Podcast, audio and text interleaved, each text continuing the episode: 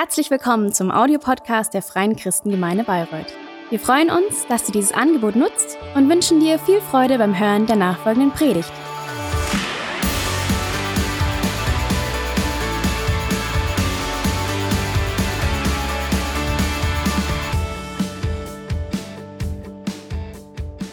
Schön. Guten Morgen, ihr Lieben. Ich hoffe, es geht euch gut. Wenn es morgens so nass kalt ist, mag man gar nicht so recht aus dem Bett kriechen, oder? Wer dachte, ach nee. Ach, schön, dass du da bist, ihr Lieben. Ähm, bevor ich starte in die Predigtserie, möchte ich noch äh, kurz was zum letzten Wochenende sagen. Weil es war ein sehr besonderes, äh, intensives Wochenende. Wir hatten einen Befreiungsabend, einen Get-Free-Abend und so die Empfindungen, Reaktionen, Rückmeldungen, die wir bekommen haben, waren zum Teil recht unterschiedlich. Hauptsächlich positiv, Gott sei Dank. Ähm, äh, wirklich bei ganz vielen große Dankbarkeit, Begeisterung, aber es hat auch hier und da bei Menschen Fragen, Unsicherheiten, auch Überforderungen ausgelegt. Manche haben Gott ganz persönlich auf eine richtig gute und heilsame ähm, Weise erlebt und wurden von ihm berührt, befreit. Ähm, und andere haben sich schwer getan, sich so auf das Geschehen an diesem Abend einzulassen ähm, und das irgendwie auch einzuordnen, zu verstehen, was passiert hier eigentlich. Weil wir haben einen Abend in der Form noch nie gemacht und äh, zum Teil, wenn der Geist Gottes Menschen berührt, ähm, dann reagieren sie auch körperlich, dass Menschen vielleicht stärker ähm, zittern oder ähm, vielleicht auch schreien, wie auch immer, wenn da solche Kämpfe sind. Ähm, und das kann vielleicht auch, wenn man das so gar nicht kennt, wenn das ungewohnt neu ist, dann denkt man, was ist das denn bitte schön? Ähm, und das kann dann vielleicht auch ähm, Angst bereiten oder auch abschrecken. Und ich möchte einfach mal sagen, das ist alles in Ordnung. So, ähm, das ist in Ordnung und wir wollen das auch grundsätzlich ernst nehmen und wollen äh, reif und mündig mit dem umgehen, was Gott in unserer Mitte tut, oder? Ja, und ähm, wollen weiter gemeinsam unterwegs und auch im Austausch sein. Deswegen ist es immer wichtig auch, ähm, die Bibel fordert uns dazu auf, äh, wir sollen alles prüfen und wir sollen das Gute nehmen und behalten und gleichzeitig sind wir reif und mündig genug auch ähm, zu unterscheiden. Ähm, wisst ihr, uns geht es bei all dem, was wir tun, darum, wir wollen gute Frucht im Leben von Menschen sehen. Wir wollen sehen, wie Gott auf wunderbare Weise Menschen berührt mit seiner Kraft und wie Menschen erneuert werden, wie sie befreit, gerettet werden. Und das kann nur allein durch die Kraft äh, Gottes geschehen. Ähm, wir wollen, dass gute Frucht im Leben von Menschen wächst, damit Christus bezeugt und damit er geehrt wird. Das ist immer das Ziel. Es geht nicht darum, dass irgendwelche Menschen oder irgendwas, was passiert, Aufmerksamkeit an sich bekommt, sondern es ist immer zur Ehre von Jesus Christus geschehen. Amen. Ja, und ähm, das ist am Wochenende vielfach passiert. Hey, ich bin so dankbar, begeistert. Ähm, und wir wollen aber auch weiter unterstützen und begleiten, was das bei Menschen in vielfacher Weise ähm, irgendwie ausgelöst hat. Äh, was Menschen vielleicht auch noch beschäftigt, weil Josias hat sehr richtig gesagt, was Befreiung bedeutet und was nicht, dass es oftmals so ein Auslöser ist, so ein, ein Kickstart. Ähm, und wenn du sagst, hey, da ist irgendwas vielleicht auch in mir passiert und ich kann das alleine schlecht handeln, ähm, dann hab bitte die Freiheit, ähm, auf uns als Leiterschaft, aus dem Pastorenteam zuzugehen oder einer Person in der Kirche, die du gut kennst, das Gespräch zu suchen, weil das ist die Kultur ähm, die wir gemeinsam leben wollen. Keiner soll irgendwie mit dem, was ihn da gerade so vielleicht auch beschäftigt, ähm, alleine sein. Und das war mir nochmal wichtig. Ähm, auch gerade wenn wir uns als Kirche in, in Dinge hineinbewegen, die für uns vielleicht Neuland sind, zu sagen, hey, aber es ist gut, weil es gibt so viel zu lernen und wir wollen äh, das Gute von Gott empfangen. Amen. Gut. Dann freue ich mich mega, heute mit einer Predigtserie zu starten, die wir genannt haben Beziehungsverantwortung. Ähm, ich gebe zu, das klingt jetzt vielleicht äh, nicht besonders catchy oder attraktiv, ähm, aber es beschreibt doch ähm, sehr gut, dass Beziehung immer auch Verantwortung füreinander bedeutet. Und Paulus hat so einen ganz, ganz zentralen Abschnitt, zwei Kapitel, ähm, in die, an die Christen in Ephesus geschrieben, in Kapitel 5 und 6. Und da beleuchtet er so verschiedene Beziehungsverhältnisse. Ähm, er beschreibt das Verhältnis zwischen Männern und Frauen, äh, zwischen Eltern und Kindern und zwischen Herren, also Freien und Dienern und Sklaven. Und um, zu, um verstehen zu können, worum es Paulus äh, dabei geht und was das für uns heute heißt, weil wir denken, oh krass, das war 2000 Jahre früher vor uns und wir leben heute in einer ganz anderen Welt, ist es wichtig, deswegen muss ich heute ein bisschen ähm, ausholen, damit wir äh, das, was dann kommt, verstehen. Auch an den nächsten Sonntagen ist das eine sehr wichtige Grundlage dafür. Dafür brauchen wir ähm, gewisse Background-Informationen. Wir brauchen ein bisschen ähm, historischen Kontext ähm, und zwar den, dass damals Beziehungsverhältnisse im Judentum ähm, aber eigentlich auch in allen Kulturen ganz klar geregelt waren. Das heißt, Beziehungsverhältnisse waren nicht irgendwie äh, beliebig, sondern ähm, es gab eine ganz klare gesellschaftliche Ordnung. Ähm, und in dieser Ordnung hatte jeder seinen festen Platz, seine Stellung ähm, und seinen Stand. So, das war ganz wichtig und das konnte man zum Teil auch durch gewisse Äußerlichkeiten erkennen. So. Äh, du wissest, okay, das ist in dieser gesellschaftlichen Ordnung, ist das deine Stellung, das ist deine Verantwortung, das ist dein Stand, dein Platz. So, und ich habe euch eine äh, Grafik mitgebracht. Äh, Im Wesentlichen sah das so aus, da waren sich alle Kulturen einig, ganz oben, die höchste und größte Autorität ist Gott. So. Und dann gab es die Herrschenden und die Regierenden, die Könige, die Kaiser die haben für sich beansprucht, unsere Autorität kommt von Gott. Ähm, oder die Kaiser gingen sogar so weit zu sagen, wir selbst sind Gott. So.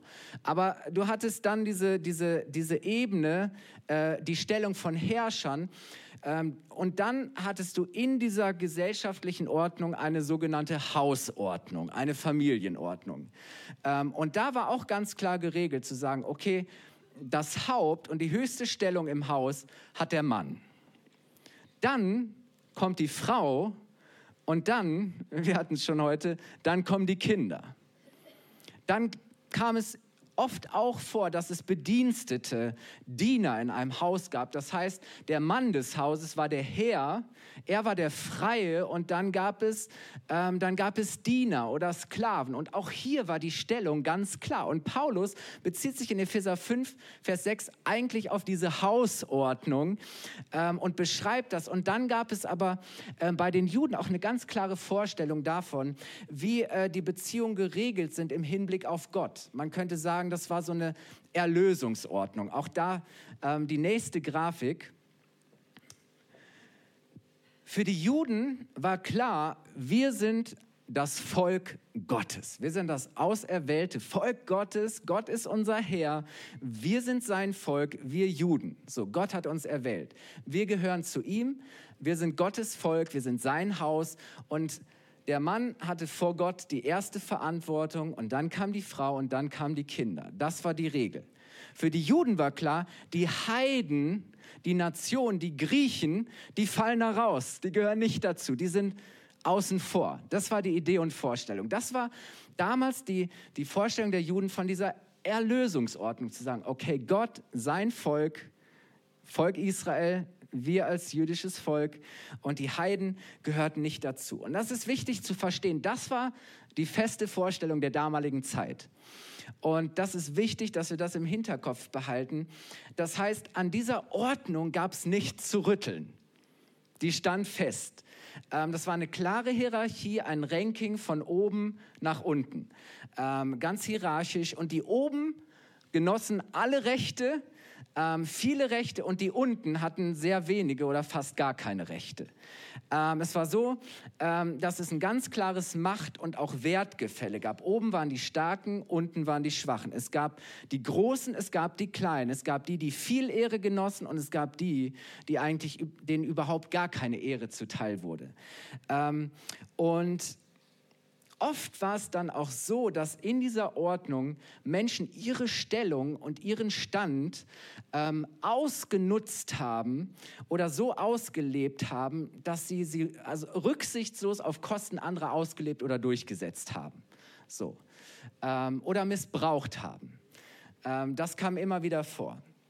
Und das ist ja mit auch ein Grund, warum wir heute solche hierarchischen Ordnungen äh, oftmals auch sehr kritisch sehen ähm, und immer wieder auch betonen, dass wir eine freiheitliche äh, gesellschaftliche Ordnung haben, aber das war die Vorstellung der damaligen Zeit. So, also wenig Freiheit und ganz viel Abhängigkeit und ein starkes Gefälle. So. Ähm, Jetzt kommt Jesus und er lehrt und er lebt eine revolutionäre Wahrheit. Jesus kam ja mit dem Anspruch, dass er selber der König ist, oder? Ähm, Jesus hatte alle Vollmacht und alle Autorität. Sogar die Dämonen und die bösen Mächte mussten ihm gehorchen. Das heißt, es gab außer dem Vater im Himmel keine Autorität über Jesus. Er hatte absolute Vollmacht.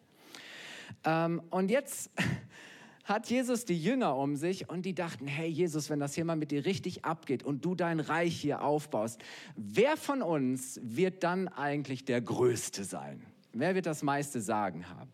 Wer genießt die, die höchste Autorität? Und äh, wir lesen mal Lukas 22, Vers 24 bis 26. Da heißt es nämlich dann, es kam aber zu einem Streit unter den Jüngern, wer von ihnen als größter gelten könne. Da sagte Jesus, in der Welt herrschen die Könige über ihre Völker und die Mächtigen lassen sich auch noch Wohltäter nennen. Doch bei euch soll es nicht so sein. Im Gegenteil, der Größte unter euch soll wie der Geringste sein und der Führende, der Leiter so wie der Diener. Das heißt, Jesus kommt mit einer ganz revolutionären und für damaligen Zeit ähm, völlig anderen Vorstellung. Und, und Jesus lehrt seine Jünger, das ist der Weg. Der Weg zu herrschen ist zu dienen. Der Weg ähm, auf Gott zu hören ist einander, sich einander unterzuordnen und die Stellung, die ich habe, nicht zu missbrauchen, sondern sie zu nutzen, um anderen Menschen zu dienen. Ähm, und die Gemeinde und die erste Kirche sollte diese Ordnung und diese Haltung im Miteinander, in ihren Beziehungen, die sie lebten, widerspiegeln. Ähm, und wir lesen das dann, was das ganz konkret und praktisch hieß. Und stellt euch das mal vor, was, was das für die Leute bedeutete, die diese Ordnung immer, und die drückte sich eben auch in allem aus, äh, wie die das gehört haben müssen. Wenn Paulus sagt in Galater 3, Vers 28, nun, jetzt gibt es nicht mehr Juden oder Nichtjuden, also Heiden. Es gibt weder Sklaven oder Freie oder Diener oder Herren. Es gibt keine Männer oder es gibt nicht mehr Männer oder Frauen, denn ihr seid alle gleich. Ihr seid eins in Christus. Oder in einer anderen Übersetzung heißt es, hier gibt es keinen Unterschied mehr zwischen Juden und Heiden, Herren und Dienern, Männern und Frauen, wie auch immer. Also was die Message ist, ihr seid alle gleich, ihr seid eins, alle sind dabei. Ähm, es gibt keinen Unterschied mehr. Das hörte sich für die wahrscheinlich erstmal ganz ungewohnt an. Ähm, Paulus formuliert das an anderer Stelle nochmal so in Römer 2, Vers 10 bis 11. Er sagt, Herrlichkeit, Ehre und Friede, Gottes Shalom, seine Herrlichkeit, werden jedem zuteil. Zuerst dem Juden, aber ebenso dem Griechen. Das war ein Synonym wie also den Heiden, denn es gibt bei Gott kein Ansehen der Person. Ich habe euch noch eine Grafik mitgebracht.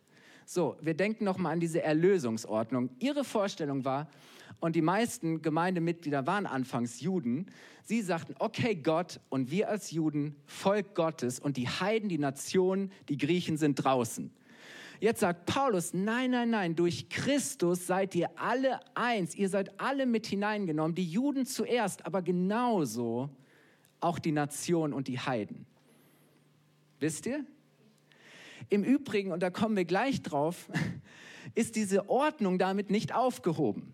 Es heißt nicht, dass die Heiden sich jetzt, dass die Heiden die Stellung oder den Platz der Juden als auserwähltes Volk Gottes einnehmen. Weil das haben sie irgendwann so verstanden, zu sagen, naja, guck mal, die Juden wollten ja nicht glauben, deswegen sind die jetzt draußen und wir haben ihren Platz und ihre Stellung eingenommen. Paulus sagt, hey, alle sind dabei, alle sind reingenommen, alle empfangen Friede und Herrlichkeit ähm, von Gott. Zuerst den Juden, aber ebenso den Griechen. Denn es gibt bei Gott kein Ansehen der Person. So, das, und das war revolutionär. Und da haben sich sogar die Apostel anfangs schwer getan, zu sagen, das kann doch nicht sein, dass die Heiden den Heiligen Geist empfangen. War für die unvorstellbar. Nein, jetzt alle, sogar die Heiden gehören dazu. Alle haben Anteil an Jesus und an dem, was er schenkt. Alle gemeinsam bilden seinen Leib, seinen Körper und er ist das Haupt. Er ist der Herr. Und für Gläubige war die vorherige Ordnung damit völlig auf den Kopf gestellt. Es gibt keine Unterschiede mehr. Wir sind alle gleich. Wir, unterstehen nur noch Christus und keinem sonst. Das war so ein bisschen der Umkehrschluss. Ich habe ein bisschen ausgeholt, weil jetzt äh, kommen wir langsam äh, zu Epheser 5 und 6. Dieses Verständnis sorgte in der ersten Gemeinde für einige Probleme und Fragen im Miteinander. Ähm, weil sie wussten jetzt gar nicht mehr hier, wie ist das überhaupt jetzt äh, unser Miteinander, wie ist das geordnet? Und ne, also wer hat überhaupt noch welche Stellung und was hat überhaupt noch Bedeutung? Ähm, und das Interessante ist, dass Paulus jetzt deutlich macht oder das beantwortet, indem er sagt, hey, diese neue Erlösungsordnung, die Stellung in Christus, die hebt jetzt nicht jede Beziehungsordnung und Beziehungsverantwortung auf. Äh, das heißt, Paulus sagt, hey, die ist nicht aufgehoben, die wird auch nicht abgelöst, sondern im Gegenteil, was Paulus jetzt, ist, jetzt macht, und das wird wahrscheinlich einige überrascht haben, er bestätigt diese Ordnung. Er sagt, hey, ähm, diese Ordnung ist nicht aufgehoben. Nein, was Paulus macht, ist, er begründet und definiert sie auf eine andere Weise als vorher. Er sagt, nicht diese Ordnung ist das Problem, sondern eure Haltung ist das Problem. Das ist eine gute Beziehungsordnung Gottes, die Gott schon immer gegeben hat, ähm, die aber nur gelingt, wenn ihr eine neue Herzenshaltung habt und wenn ihr eure Verantwortung füreinander zur Ehre von Christus lebt. Das war der Unterschied, zu sagen, hey, das ist eine gute Ordnung, aber sie kann nur gelingen, wenn ihr eine neue Herzenshaltung habt und wenn ihr eure Beziehungen und Verhältnisse, äh, Beziehungsverhältnisse gemeinsam zur Ehre von Christus lebt. Und das will Paulus jetzt beschreiben in Epheser 5 und er leitet das mit folgendem Vers ein, in Bezug, er fängt an mit Männern und Frauen. Und er sagt in Epheser 5, Vers 21, ordnet euch bereitwillig, also gerne, einander unter. Und er begründet das auch, warum wir das tun. Er sagt, aus Achtung, Respekt vor Christus. Ordnet euch, ihr Männer, ihr Frauen, ordnet euch bereitwillig einander unter, aus Achtung vor Christus. Was Paulus hier zum einen beschreibt, ist, es geht um Teamwork. Es ist nicht, dass er irgendwie nur an, an, an die eine Person eine Erwartung stellt und an die andere nicht. Nein, er macht, macht deutlich, es geht um eine gegenseitige Unterordnung, ähm, die zeigt, dass man sich gemeinsam Christus unterordnet. Zu sagen, indem wir das tun, drücken wir aus, dass wir uns gemeinsam Christus untergeordnet haben. Das ist, was er sagen möchte. Äh, aus Achtung, Respekt, Ehre Christus gegenüber. Ähm, das heißt, unsere Beziehung, die Ehebeziehung hier im Speziellen, aber Paulus weitet das auch aus, allgemein auf unsere Beziehung, aber er sagt jetzt speziell hier, unsere Ehebeziehung soll ein Zeugnis auf Christus hin sein. Unsere Ehe repräsentiert ihn. Unsere Beziehung zueinander, die wir als Ehepaar haben, ist nie losgelöst und unabhängig von der Beziehung, die wir zu ihm haben das ist so die, die einleitende Idee. Und jetzt möchte ich drauf kommen und ich möchte sagen, meine Frau ist gerade in Kronach, in unserer Muttergemeinde. Und wir haben diese Predigt gemeinsam erarbeitet und durchgesprochen. Ähm, das heißt, das ist von ihr alles autorisiert. Also auch, was ich gleich über die Frauen sage, okay? Das ist von meiner Frau alles äh, abgecheckt und freigegeben. Ähm, wenn ihr sagt, äh, da bin ich nicht mit einverstanden, sprecht sie an, okay?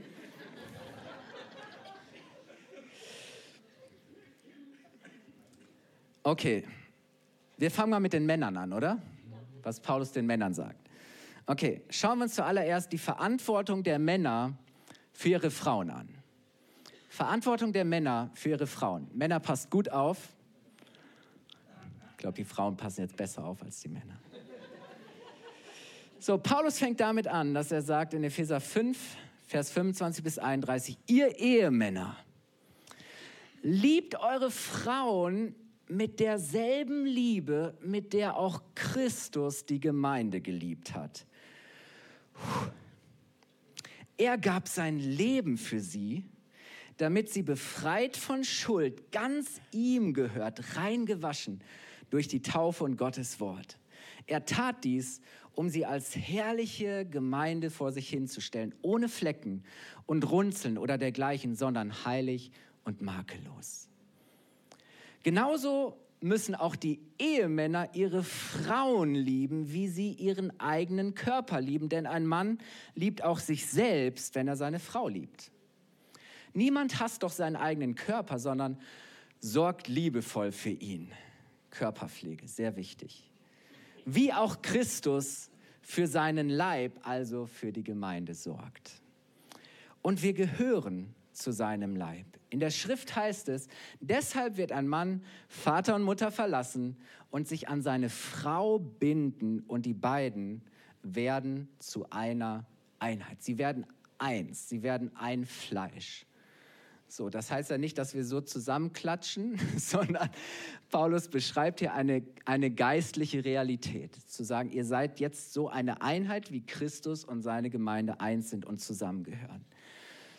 So, also hier ein klares Statement. Ihr Ehemänner liebt eure Frauen und zwar nach keinem geringeren Vorbild und Maßstab wie Jesus seine Gemeinde. Boah, ich weiß nicht, wie es dir geht, aber ich komme ganz schön ins Schwitzen. Das ist ein recht hoher Anspruch, oder? Zu sehen, ich meine, wie hat denn Jesus seine Gemeinde, wie hat er denn uns geliebt? Jesus gab alles. Er gab sein ganzes Leben hin. Er war all in. Er hat nichts zurückgehalten, er hat sich wirklich aufgeopfert. Er hat für sie den teuersten Preis bezahlt, den Preis seines Lebens, weil sie es ihm wert, weil sie für ihn so kostbar. So hat er sie gesehen. Er hat gesagt, das ist meine Braut. Die gehört mir, die gehört zu mir. Und ich will, dass sie schön und herrlich ist. Ich will, dass sie schön und herrlich ist. Und was er für mich hier beschreibt, ist, dass er sagt, mm, ich möchte, dass man ihr ansieht und dass sie ausstrahlt, was sie mir bedeutet, ähm, wie sehr ich sie liebe. Krass, oder? Lieber Ehemann, ich möchte dich mal fragen, was bringt deine Frau zum Strahlen? Was bringt deine Frau zum Leuchten? Was macht ihr so richtig Freude? Was braucht sie, damit es ihr richtig gut geht? Ich hoffe, ihr habt Antworten parat. Was, was braucht deine Frau, damit sie sich wertvoll und wundervoll fühlt, damit sie auch noch nach 20 Jahren spürt, du bist ihre absolute Hammerbraut. Immer noch. Du bist nicht nur so begeistert wie damals, als sie vor dir vor dem Traualtar stand, sondern du bist noch viel begeisterter. Weil sie ist ja in den 10, 20, 30, vielleicht 40 Jahren, ist sie ja immer schöner geworden, oder? Durch deine Fürsorge und Pflege. Amen? Gut. Was braucht deine Frau, um sich wirklich umsorgt und auch sicher zu fühlen? Vielleicht ein paar Tipps, die ich jeden Tag beherzige.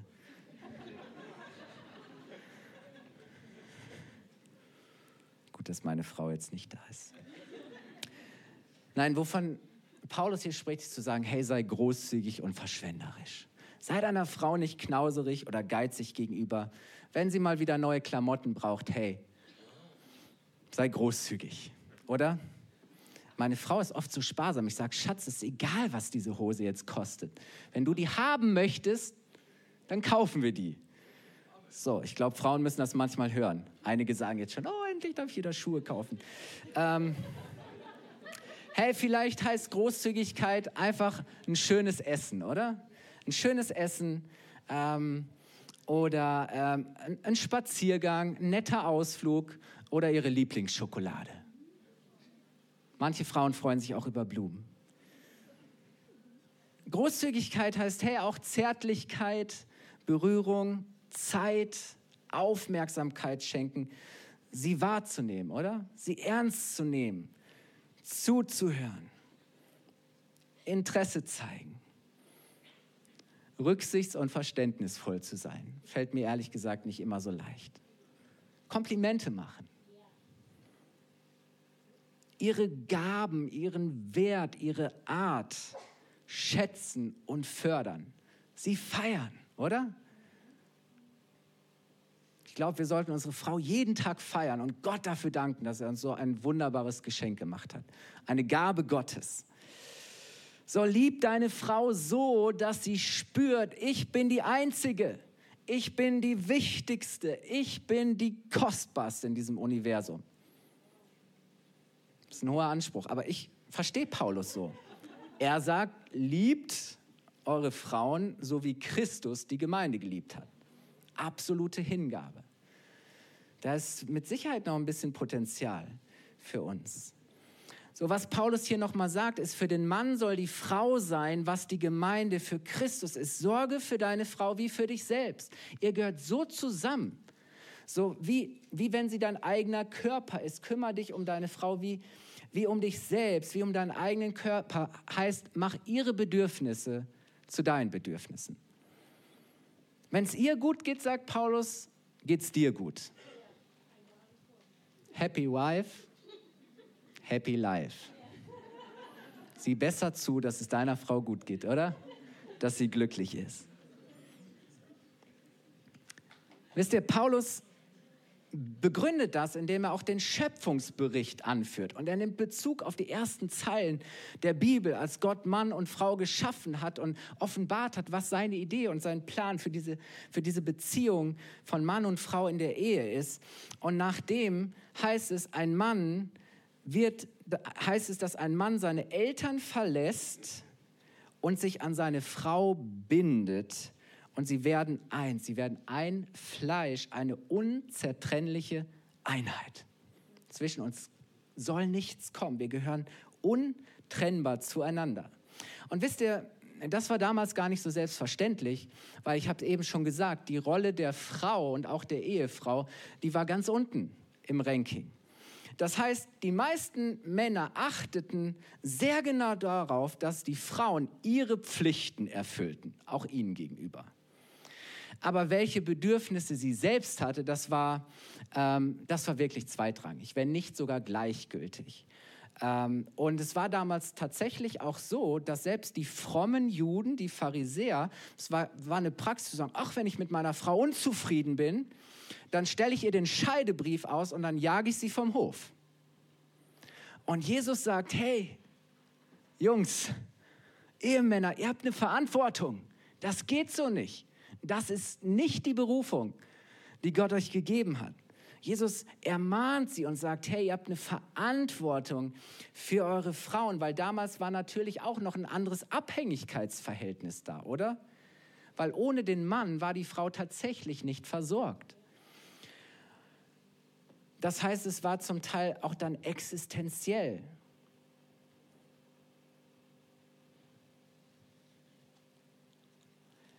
Was auch interessant ist, dass wir in der Bibel sehen, ähm, dass die Verantwortung, die wir als Männer unseren Frauen gegenüber leben, auch eine geistliche Auswirkung hat. Das ist uns vielleicht oft nicht so bewusst. Unsere Verantwortung unseren Frauen gegenüber hat eine geistliche Auswirkung. 1. Petrus 3, Vers 7. Petrusbrief jetzt. Ebenso gilt für euch Männer, euer Verhalten gegenüber euren Frauen soll von Achtung, von Wertschätzung geprägt sein. Begegnet ihnen verständnisvoll, denn sie sind die Schwächeren. Und vergesst nicht, dass sie wie ihr das ewige Leben von Gott geschenkt bekommen haben. Zu sagen, hey, sie, sie sind vor Gott, sind sie genau, genauso wertvoll, genauso wichtig. Und deswegen sagt Paulus das ja, alle Männer und Frauen, alle sind vor Gott gleich. Es gibt keinen Unterschied, auch vor Gott nicht. Ähm, und dann kommt ein krasser Satz, sagt, vergesst nicht, dass sie wie ihr das ewige Leben von Gott geschenkt bekommen, damit eure Gebete nicht vergeblich sind. In einer anderen Übersetzung heißt es, so wird euren Gebeten nichts im Wege stehen. In anderen Übersetzungen heißt es, damit eure Gebete nicht gehindert, nicht blockiert werden. Und ich finde das schon eine krasse Aussage. Wenn Paulus sagt, hey, wie ihr eure Verantwortung lebt, wie ihr euch euren Frauen gegenüber verhaltet, hat Auswirkungen darauf, wie wirksam eure Gebete sind. Ich verstehe das so, dass mangelndes Verständnis für die eigene Frau ein geistliches Hindernis sein kann. Dass fehlende Verantwortung Auswirkungen auf meine Gebete hat. Im Umkehrschluss würde ich fragen, willst du wirkungsvoller zu Gott beten? Fang an, verantwortungsvoller für deine Frau zu sorgen. Oder verstehe ich Petrus hier falsch? Das wäre für mich der Umkehrschluss. Sagen, hey, wenn du willst, dass deine Gebete wirkungsvoll sind, dass die nicht behindert werden, dass die nicht vergeblich sind, hey, dann verhalte dich deiner Frau gegenüber verantwortungsvoll. Nimm deine Verantwortung und sag, hey, ich will mich um meine Frau kümmern, ich will für sie sorgen, für sie da sein. Amen.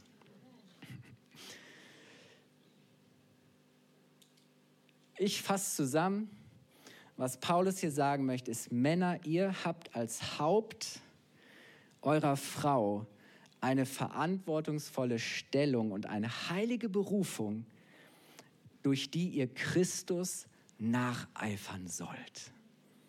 Wow. Wen von euch motiviert das? Wen ermutigt das? Wen schüchtert das ein? Oh, der Herr schenkt Gnade. Der Heilige Geist gibt uns alles, was wir dazu brauchen. Gut, so, jetzt will ich mal von den Männern lassen. Und wir kommen mal Wir kommen zur Verantwortung der Frauen für ihre Ehemänner. Irgendwelche Frauen, Ehefrauen hier interessiert daran, was eure Verantwortung eurem Mann gegenüber ist? Ich möchte sagen, hey, von den Männern wird nicht wenig gefordert, oder? Ich glaube von euch auch nicht weniger. okay, wir lesen mal Epheser 5, Vers 22 bis 24. Ihr Ehefrauen sollt euch euren Männern unterordnen.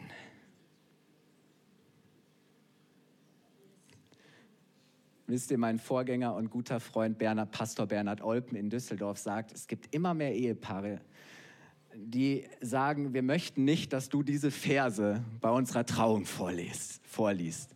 So, weil Unterordnung, das, das klingt irgendwie nicht mehr passend oder angemessen für die heutige Zeit aber es steht so da, ihr Frauen sollt euch euren Männern unterordnen, so wie ihr euch dem Herrn unterordnet.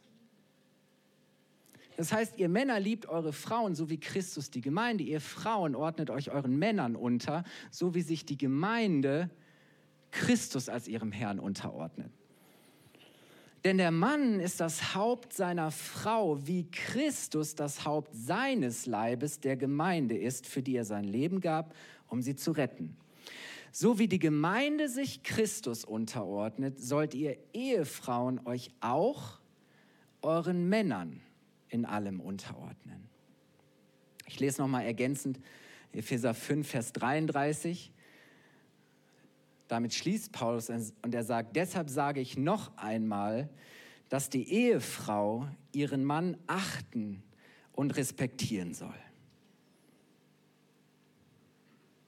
So, äh, was wir feststellen, ist, dass auch die Verantwortung der Frau gegenüber ihrem Mann sich daran orientieren soll, wie die Gemeinde sich zu Christus verhält. Ich habe mich gefragt in der Vorbereitung, warum betont Paulus die Unterordnung der Frau so deutlich? Weil das war eigentlich das Normalste und Selbstverständliche, das war doch schon gesellschaftlich eigentlich etabliert, oder? So eine Frage, warum war es überhaupt nötig, dass Paulus die Unterordnung der Frau unter ihre Ehemänner noch so betont? Ähm ich glaube, und ich werde das gleich hoffentlich mit der Bibel belegen, dass Paulus hier eine aufkommende Fehlinterpretation oder einem Missverständnis begegnen will. Was er sagt und wozu er auch steht, ist, hey, wenn es um, um eure Erlösung geht, dann gibt es vor Gott kein Ansehen der Person und es gibt keinen Unterschied zwischen Mann und Frau. In Christus sind wir gleich.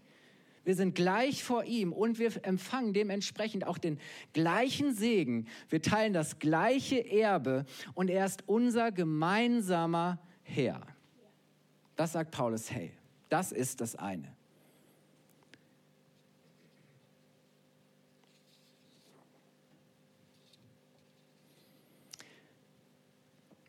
Interessant ist ja auch, wir lesen das heute so ganz selbstverständlich, aber wenn du dir mal ähm, Gedanken darüber machst, wie hat Jesus sich eigentlich Frauen gegenüber verhalten?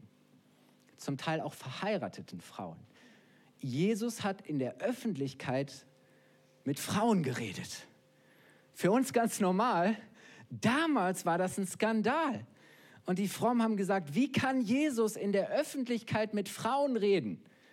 Das war ein absolutes No-Go. Männer und hatten sich nicht, unterhielten sich nicht in der Öffentlichkeit mit, mit Frauen. Sie führten Männergespräche. Die Frauen waren für sich separat und konnten ihre Frauengespräche führen. Aber das war ein absolutes No-Go. Einfach nur, um euch mal eine Idee davon zu geben.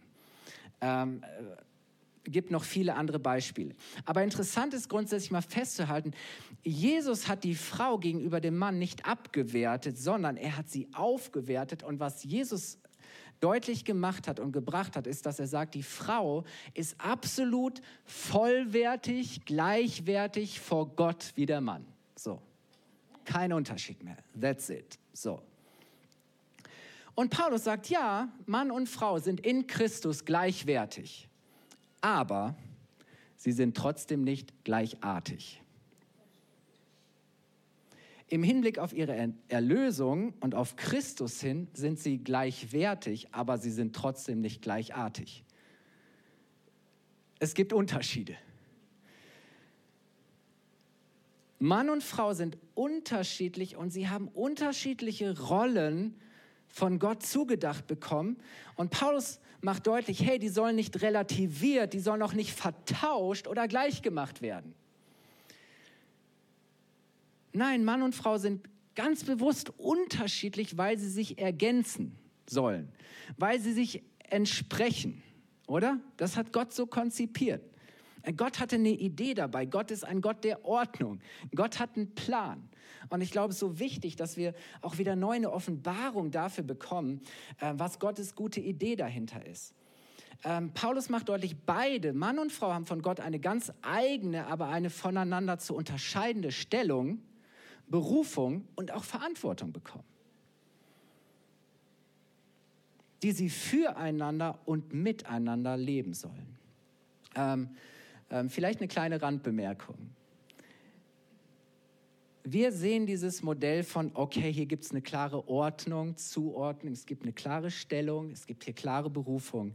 Ähm, in unserer westlichen Welt und der heutigen Zeit klingt und wirkt das, was wir hier lesen, ziemlich überholt, oder? Altmodisch, irrelevant, provokant, intolerant. Ja. Ähm, weil wir in einer Zeit leben, wo jeder selbst bestimmt, wer oder was er ist. Zu sagen, hey, wir brauchen keine, keine Rollen mehr. Es gibt keine Geschlechterrollen mehr. Die sind völlig beliebig. Alles ist trans. Und das sage ich jetzt nicht abwertend. Trans heißt nicht fest. Es ist fluid. Es ist fließend. Ähm, das heißt, zu sagen, hey, es bewegt sich frei und abseits von irgendeiner festen Zuschreibung, Festlegung oder Ordnung. Das ist ja, was wir heute eigentlich machen, oder? Zu sagen, hey, wir alle, alle diese Ordnungen lösen wir auf und die brauchen wir auch nicht mehr. Die sind nicht mehr hilfreich. Von denen wollen wir uns befreien. So. Ähm, das nur mal auch, um zu sehen, dass das, was wir hier äh, von Gottes Wort her sehen, tatsächlich in unserer Zeit heute eine Spannung ist, äh, auch für uns Gläubige, oder? So, jetzt möchte ich euch noch mal zeigen, warum Paulus diese Unterordnung schon damals so betont. Ähm, vielleicht müssen wir es heute noch mal mehr betonen. Ähm, wisst ihr, zur Zeit von Jesus durften Frauen nicht einmal mit Männern gemeinsam beten.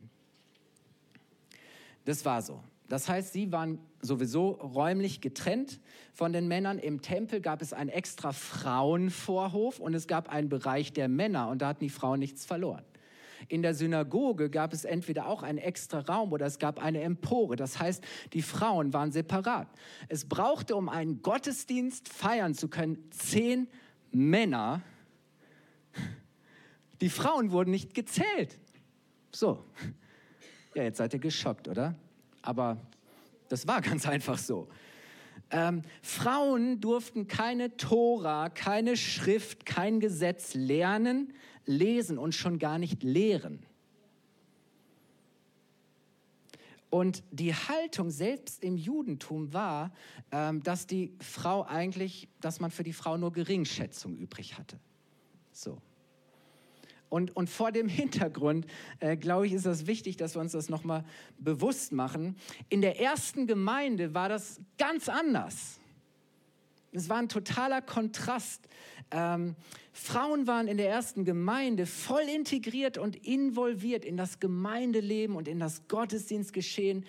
Ähm, und trotzdem ähm, spricht Paulus jetzt in Korinth verheiratete Frauen an ähm, die offensichtlich meinen, dass jetzt, da ja Christus ihr Herr und ihr Haupt ist, sie ihren Ehemann nicht mehr ehren, achten und respektieren müssen. So, woher wusste Paulus das? Ähm, für Paulus und offensichtlich auch für andere war das ziemlich ähm, offensichtlich. Es zeigte sich nämlich dadurch, dass die Fra verheirateten Frauen ihr Kopftuch oder ihren Schleier ablegten. So, jetzt fange ich nicht an zu sagen, dass es heute immer noch Kirchen und Gemeinden gibt, wo die Frauen einen Schleier tragen müssen. Wichtig zu verstehen, damals in der, ähm, damals in der jüdischen ähm, Gesellschaft, oder es war damals allgemein gesellschaftlicher, nicht explizit religiöser oder gesetzlicher Brauch und Sitte, dass verheiratete Frauen, ob die jetzt Juden waren oder Griechen, ob die jetzt religiös fromm waren oder nicht, sondern verheiratete Frauen ähm, trugen eine Bedeckung, einen Schleier auf ihrem Haupt, auf ihrem Kopf. Das war ganz normal. Ähm, damals ich, in Bayern, oder da gibt es doch auch an den, an den Röcken von den Frauen so Schleifen und je nachdem, wo die Schleife ist, konnte man erkennen, ah, okay, die ist auf dem Markt und die ist vergeben, oder? So war für alle klar, hier kommt nichts durcheinander. Ne, und wir respektieren, dass diese Frau einem anderen gehört. So. Und damals war es nichts anderes. Das war einfach kulturell. Das war nicht mal jüdisch. Das war nicht mal speziell religiös oder gesetzlich. So, Paulus sagt, das ist allgemeine Sitte, Brauch. Auch, das war auch in den Gemeinden so. Und jetzt gab es eben Frauen, ähm, die sagten, ach, ich lege mein, mein Kopftuch lege ich einfach ab. So.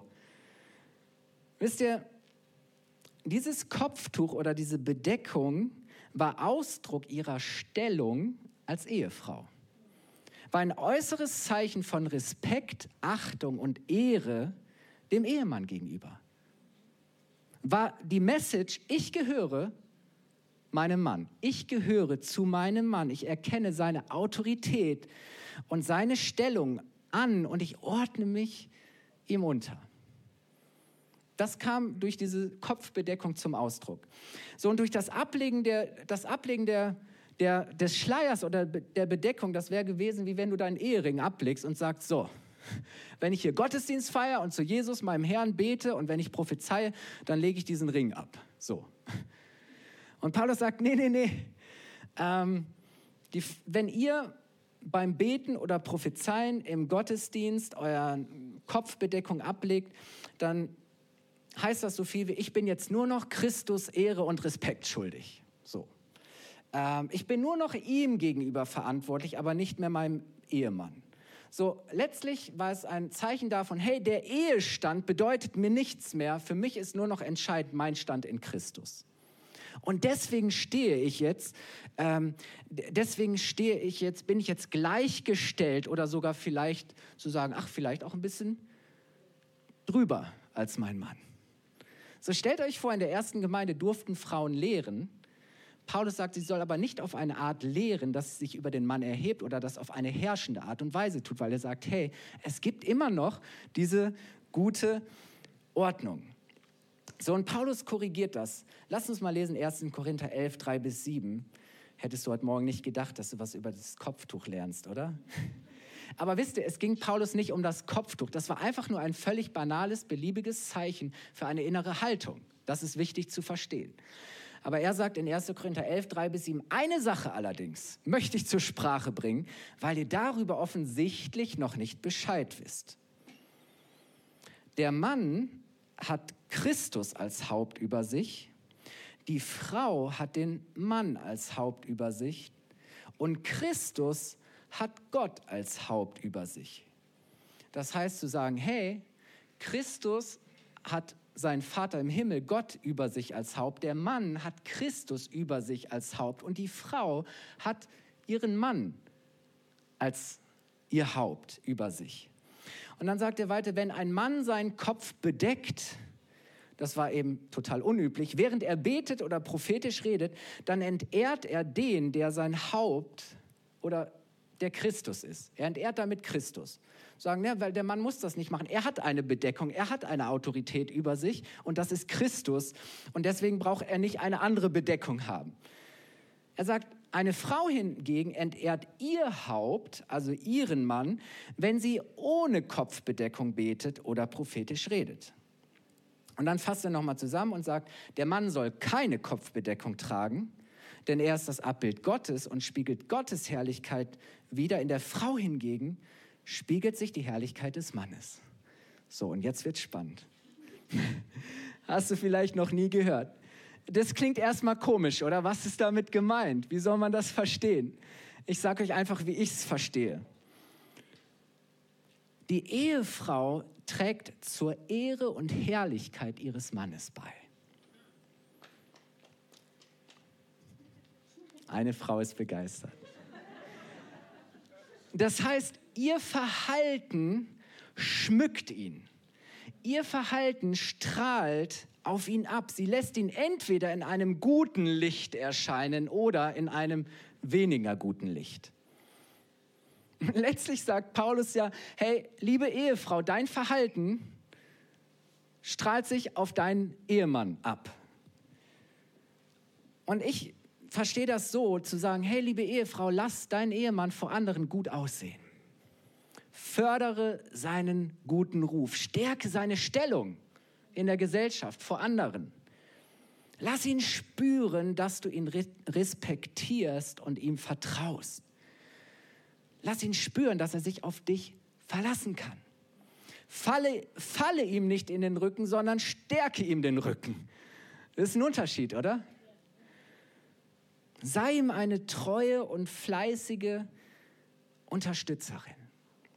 Du kannst Sprüche 31 lesen.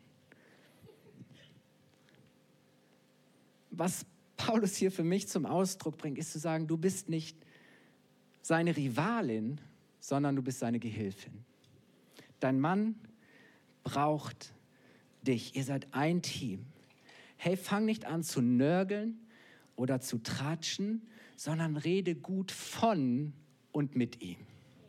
Ihr Lieben, ich bin ganz ehrlich, ich bin manchmal geschockt, wenn ich manche Ehefrau über ihre Ehemänner reden höre. Und ich denke, puh, ähm, bisschen wenig Ehre und Respekt. Wir Männer haben ja auch selbstkritisch zugehört, oder? Ich darf mir das mal rausnehmen.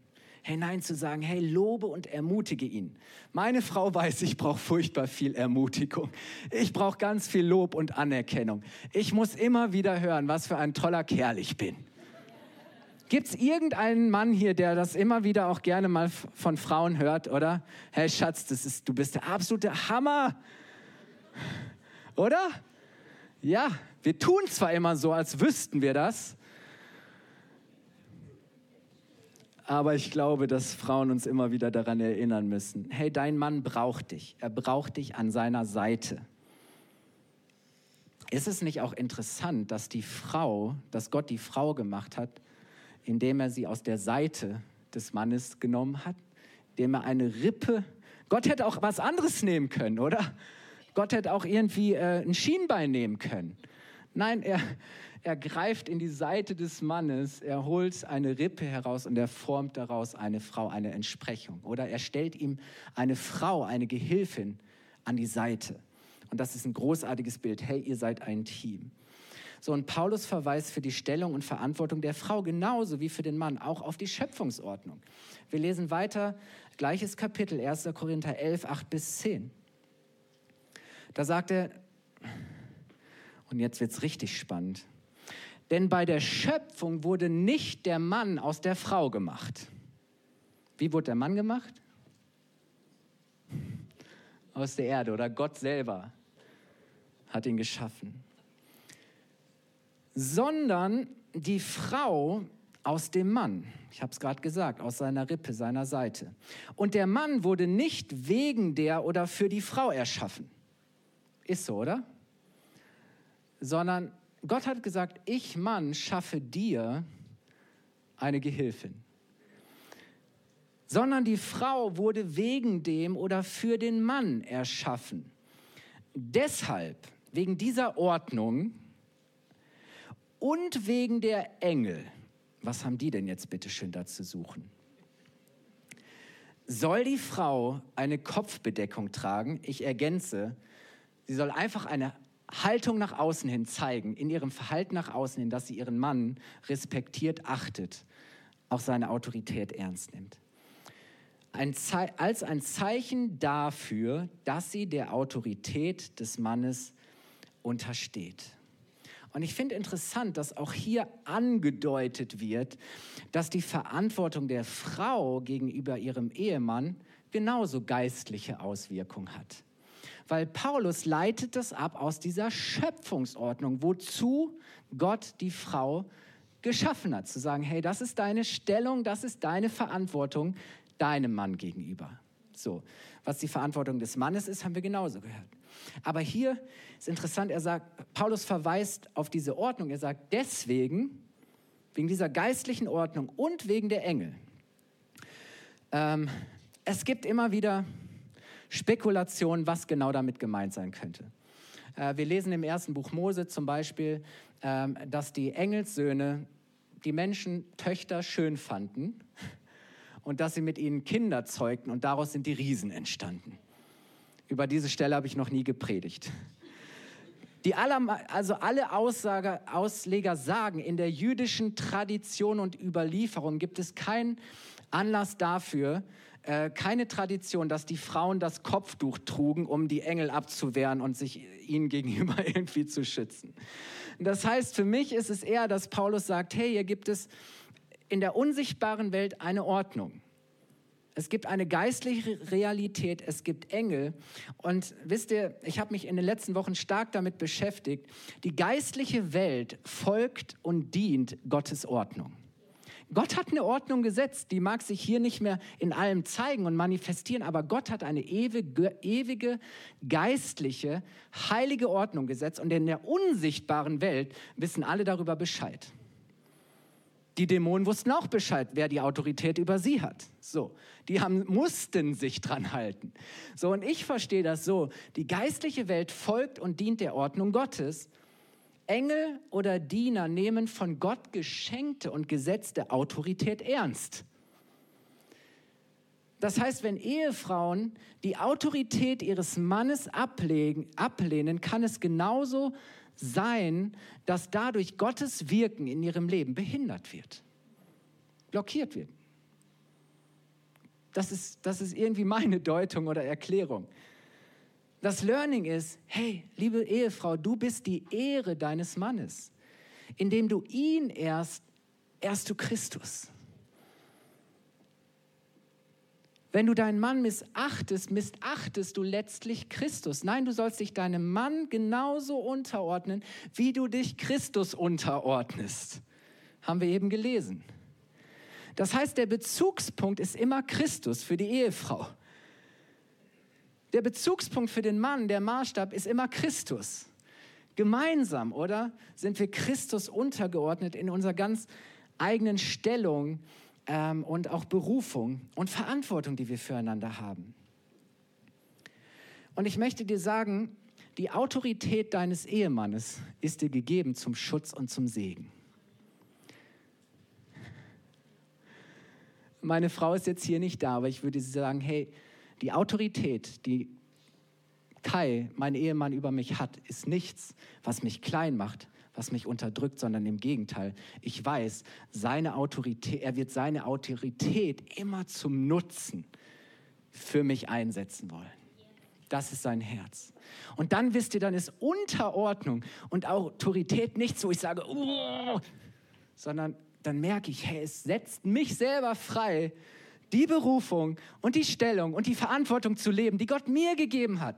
Und dann fangen wir beide an, unsere Berufung, Bestimmung und Verantwortung füreinander zu sehen, in Verantwortung und Rechenschaft Christus gegenüber. Und ich sage euch, da kommt was richtig Geniales bei raus. Amen. Puh, wir kommen auf die Zielgeraden. Was Paulus hier sagt, ist, ja, ähm, ihr seid eins in Christus, aber ihr habt unterschiedliche Stellungen und Berufungen und Verantwortung füreinander. Aber wichtig ist zu verstehen, ihr seid eins in Christus.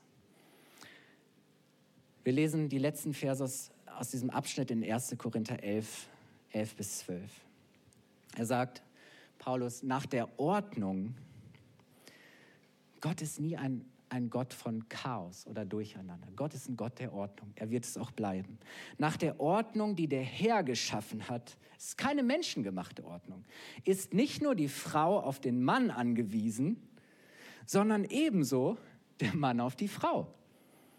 Denn auch wenn die erste Frau aus dem Mann geschaffen wurde, wo Paulus sich ja darauf bezogen hat, ist doch seither auch jeder Mann durch eine Frau auf die Welt gekommen.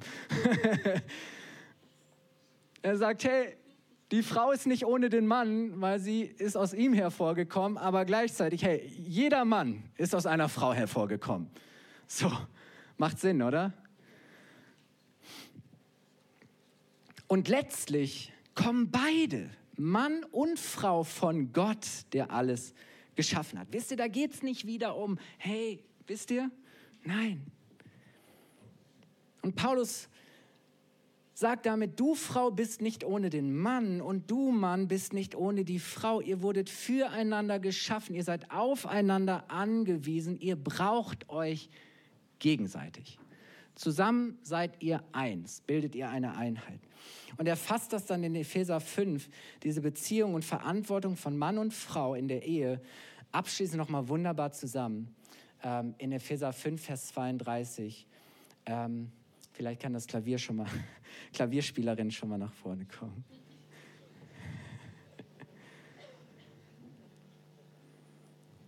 Dankeschön. Epheser 5, 32. Paulus beschreibt diese Beziehung von Ehemann und Ehefrau. Er beschreibt diese Verantwortung und dann schließt er damit zu sagen, das, also die Ehe, ist ein großes Geheimnis. Es ist eine wunderbare Offenbarung von Gott. Aber ich deute es als ein Bild für die Einheit von Christus und der Gemeinde. Weißt du, dass deine Ehe ein Bild, ein Zeichen, ein Zeugnis für die Einheit von Christus und der Gemeinde sein soll? Oh, wisst ihr, wir haben es heute gesungen, wie sehr Christus uns geliebt hat. Wie sehr wir sagen, oh Herr, ich will dich lieben. Ich will dich erheben. Ich will dich groß machen. Ich will dich ehren, weil ich weiß, du hast nur das Beste für mich im Sinn. Du hast mich erkauft, du hast dich hingegeben und so wie du dich mir hingegeben hast, will ich mich auch jetzt dir hingeben. Ich war dir nicht egal. Du hast mich nicht im Stich gelassen, sondern du hast mich herausgerettet. Du hast mich teuer erkauft für, für, für dich selbst. Ich bin deine Braut. Die Gemeinde ist seine Braut. Und Herr Jesus, deswegen will ich jetzt meine heilige Berufung und Verantwortung vor dir leben. Nicht, nicht widerwillig, sondern freiwillig, mit ganz viel Freude, mit Frieden, mit Freiheit zu sagen, ja, oh Herr, es ist so eine gute göttliche Ordnung und da liegt so viel Segen drin. Wenn zwei eins werden, wenn, wenn zwischen ihnen, wenn sie in, in, in einer starken Bindung und in einer guten Ordnung zueinander stehen, wenn sie Verantwortung füreinander leben, wenn sie einander ehren, wenn sie einander achten, wenn sie einander schätzen, wenn sie sich wunderbar ergänzen und zusammenarbeiten, wenn sie sich gegenseitig unterstützen, wenn sie dem Wohl des anderen dienen und wenn sie ihre gemeinsame Berufung in Christus erfüllen und ihn durch das gute Zeugnis ihrer Beziehung verherrlichen. Verherrlichen. Ist das nicht eine wunderbare Vision für die Ehe? Hey, oder? Du kannst durch deine Ehe Christus verherrlichen. Du kannst ein Zeugnis und ein Zeichen dafür sein, wie Christus seine Gemeinde sieht und wie er sie liebt. Aber wir spüren, glaube ich, an mancher Stelle auch unsere Schwäche, unser Versagen. Wir spüren vielleicht auch unser Scheitern. Wir spüren vielleicht auch, wo wir verletzt sind, wo wir uns zurückgezogen haben, wo wir vielleicht innerlich schon resigniert haben, wo die Flamme erloschen ist, wo wir keine Hoffnung und keine Vision mehr haben, wo ich keinen Bock mehr habe, meine Verantwortung meiner Ehefrau oder als Ehefrau meinem Ehemann gegenüber zu leben. Und wisst ihr, das ist, was der Feind tun möchte. Er will immer Beziehungen zerstören. Er will immer trennen. Er will immer durcheinander bringen. Er will immer rauben und stehlen. Wisst ihr, wenn, wenn Christus schon sagt, dass die Welt seine Liebe daran erkennt, dass wir alle, die wir zu ihm gehören, die wir an ihn glauben, wie wir alle miteinander umgehen, wenn wir eins sind, wie viel mehr in dieser besonderen auch Beziehung und im Übrigen weitet ja Paulus das auch aus auf die ganze Gemeinde. Es kann ja gar nicht anders sein, zu sagen, hey, ordnet euch einander unter, dient einander, ermutigt einander. Einer achtet den anderen höher als sich selbst, oder? Das ist die Vision von Gemeinde und das ist, was wir auch in dieser äh, Verbindung als Ehemann und Ehefrau leben dürfen. Vielleicht denkst du, hey, ich bin nicht verheiratet oder noch nicht. Ähm, aber das ist auch genauso die Vision für dein Leben, wie du deine Beziehung gestaltest und lebst. Genau dadurch auch erst und verherrlichst du Christus. Weil Christus sagt, hey, ich bin eins, ich bin verbunden. Das, was du jemand anderes tust, das tust du mir. Ihr Lieben, lasst uns aufstehen. Ähm, ich habe das gerade schon so ein bisschen angedeutet. Ähm, Wisst ihr, es gibt ein großes Dilemma. Und ich möchte das mal das Wenn-Dann-Dilemma nennen. Das Wenn-Dann-Dilemma. Dass wir unglaublich hohe und vielleicht ja auch berechtigte Erwartungen einander haben. Und dass wir sagen, hm, nee, dieser Erwartung, dieser Verantwortung wird die andere Person überhaupt gar nicht gerecht. Also wer bin ich, dass ich meine Verantwortung ihr gegenüber ernst nehmen und leben sollte? Und wisst ihr, so oft auch in der Ehe meinen, meint man, hey, dass, dass man seine eigene Verantwortung erst erfüllen kann und auch erst muss, wenn der Ehepartner es schafft, seine zu leben. Zu sagen, naja, wenn mein Mann mich so lieben würde, dann wäre ich auch bereit, ihn zu achten und zu respektieren. Der Mann sagt, hey, wenn meine Frau mich endlich mal achten und respektieren würde, dann würde es mir auch leichter fallen, sie so zu lieben wie Christus. Oder ist es so? Kennt ihr das Dilemma? Seid ehrlich. Wisst ihr? Und das Problem ist, es passiert nichts. Es ändert sich nichts. Ich möchte dich ermutigen. Warte nicht, sondern starte. Deine Verantwortung, ich sehe im ganzen Text nicht, dass deine Verantwortung an irgendeine Bedingung geknüpft ist. Du hast eine Verantwortung Christus gegenüber. So, wenn du diese Verantwortung nicht wahrnimmst und lebst, dann bleibst du, selbst, dann bleibst du Christus etwas schuldig. Und, und das ist so wichtig zu verstehen. Deine Verantwortung ist an keine Bedingung geknüpft, sondern sie ist Ausdruck deiner Beziehung zu Christus. Du ehrst ihn damit. Und wenn ich sage, ich möchte Christus ehren, dann tue ich das eben auch dadurch, dass ich meinen Ehemann oder meine Ehefrau ehre.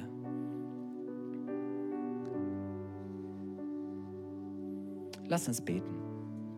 Vater im Himmel, ich danke dir so sehr, dass du uns dieses wunderbare Geheimnis und diese Offenbarung geschenkt hast. Herr, von Grundlegung der Welt an hast du dieser Schöpfung eine wunderbare Ordnung gegeben. Hast du uns in Beziehung zueinander gestellt, hast du uns für die Beziehung zueinander geschaffen. Eben auch als Mann und Frau in der Ehe ist ein heiliger Bund, ist eine heilige, von dir gewollte und gesegnete und geschenkte Beziehung, ein Bund, Herr. Deswegen ist es dir so heilig. Deswegen äh, möchtest du, weil es ein Bild ist für dich, Christus, dich, Jesus und uns als deine Gemeinde. Ja, und ich bete, dass du uns wieder die Augen dafür öffnest, für diese wunderbare Realität, dass wir sagen, oh Herr, danke, dass du mich in diese Ordnung gestellt hast, in diese Beziehung, in diese Verantwortung, die ich gerne mit deiner Hilfe leben möchte. Und ich bete, Herr, dass du mir Gnade schenkst, dass ich, dass ich, den, dass ich den andere, die andere wirklich so lieben kann, dass ich ehren kann, dass ich achten kann, dass ich schätzen kann, dass ich sorgen kann. Herr, ich bete auch, dass du alle Hindernisse aus dem Weg räumst. Wir sind oftmals geistlich so schwach, weil wir in dieser Verantwortung irgendwie nicht so richtig weiterkommen. Herr, ich bete, dass du uns ähm, neue Visionen, neue Impulse, neuen Mut schenkst, neue Bereitschaft. Auch da, wo wir vielleicht frustriert sind, auch da, wo wir ähm, verletzt sind. Herr, ich bete, dass du die Herzen heilst. Herr, ich bete, dass du die Herzen einander wieder zuwendest, dass du Herzen wieder auf übernatürliche Weise, auf geistlicher Ebene miteinander verbindest, Herr. Dass Mann und Frau in der Ehe wirklich eins sind, Jesus, wie du und deine Gemeinde eins sind, Herr. Herr, vollkommen. Tu du dein vollkommenes Werk. Du schenkst das Wollen und du schenkst auch das Vollbringen. Jesus, das, was du angefangen hast, das wirst du auch vollbringen. Herr, und wir brauchen deine Gnade. Wir brauchen die erneuernde Kraft deines Heiligen Geistes.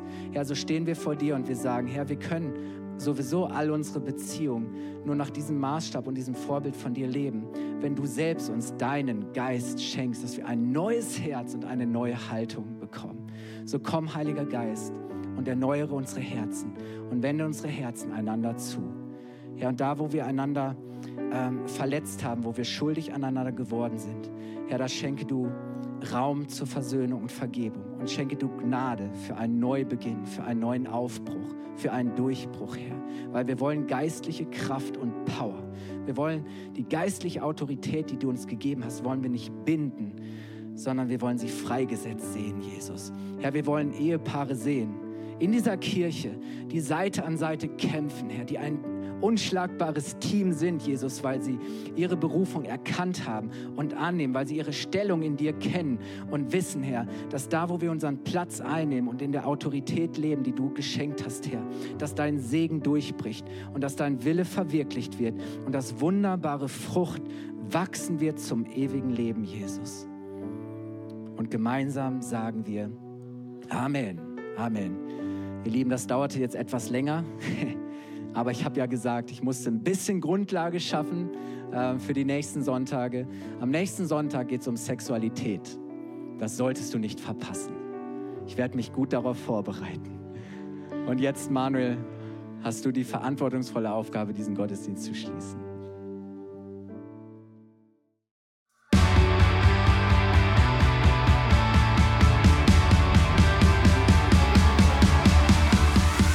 Hat dir die Predigt gefallen? Gerne kannst du sie mit Freunden teilen oder uns einen kurzen Kommentar hinterlassen. Noch mehr würden wir uns aber freuen, dich persönlich kennenzulernen. Du bist herzlich eingeladen, einen unserer Gottesdienste am Sonntag zu besuchen. Alle Infos findest du unter www.fcg-bayreuth.de. Dort kannst du uns auch eine persönliche Nachricht schreiben, wenn du mehr über ein Leben mit Jesus erfahren möchtest oder andere Fragen zum christlichen Glauben hast. Bis zum nächsten Mal. Ade!